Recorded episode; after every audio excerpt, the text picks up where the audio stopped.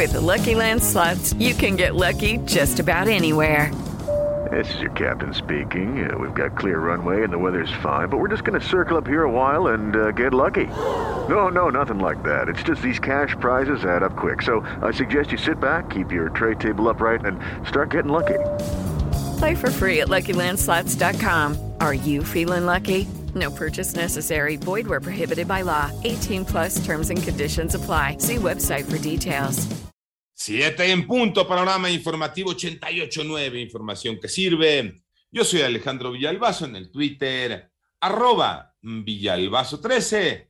Es jueves 24 de febrero. Iñaki Manero, ¿cómo andas, Iñaki? Alex Villalbazo, amigos de la República Mexicana, y gracias por seguir con nosotros. La cifra de muertes a nivel mundial ya llegó a 5.917.740 personas lamentablemente fallecidas.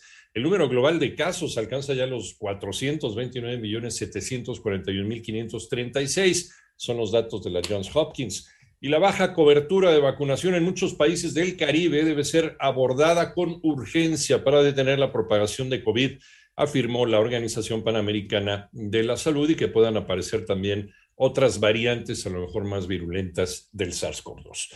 Las cifras de la pandemia en México las tiene Roberto Juárez. La Secretaría de Salud de México dio a conocer que se registraron 18.671 nuevos contagios de COVID-19, por lo cual el acumulado se incrementó a 5.455.237, mientras que los casos activos son 60.990. Las muertes por COVID-19 se incrementaron a 316.941 debido a la ocurrencia de 449 decesos en las últimas 24 horas. Las 10 entidades que siguen acumulando el 64% del total de personas contagiadas de coronavirus son Ciudad de México, Estado de México, México, Nuevo León, Guanajuato, Jalisco, Tabasco, San Luis Potosí, Veracruz, Puebla y Sonora. La ocupación nacional hospitalaria en camas generales se mantuvo en 23% y en camas de terapia intensiva subió a 17%. Los pacientes que se han recuperado de la enfermedad son 4.715.751. Para Panorama Informativo, Roberto Juárez. El panorama nacional por el avistamiento de un tigre en Paseo el Grande, Guanajuato, se extendió la alerta a comunidades limítrofes de Querétaro, de acuerdo con la Coordinación Estatal de Protección Civil de ese estado.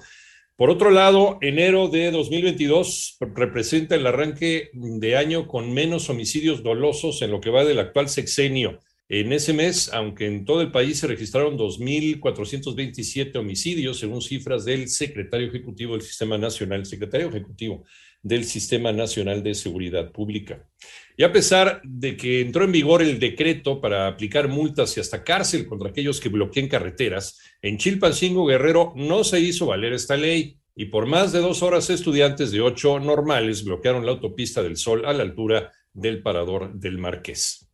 La publicidad agresiva de las eh, fórmulas lácteas infantiles representa una violación del Código Internacional. ¿Quién dice esto, eh, Toño Aranda? En los últimos años, México ha avanzado en cuanto a regulaciones que limitan la promoción de sustitutos de la leche materna y de las prácticas protectoras de la lactancia en el hogar y en el entorno laboral, pero enfrenta aún retos significativos. Datos de la Encuesta Nacional de Salud y Nutrición 2018 indican que el 28% de los menores de seis meses reciben lactancia materna exclusiva, 42% de los menores de un año consumen fórmula infantil y cerca del 30% de aquellos que tienen entre 6 y 11 meses no consumen una diversidad de alimentos adecuada para su edad, Marco Obrero, jefe de nutrición de la UNICEF México, señaló que la publicidad agresiva de las fórmulas lácteas infantiles representan una violación a los derechos de los niños a una sana nutrición. La publicidad agresiva de las fórmulas lácteas infantiles representa no solo una violación del Código Internacional, sino también una violación del derecho de todo niño y niña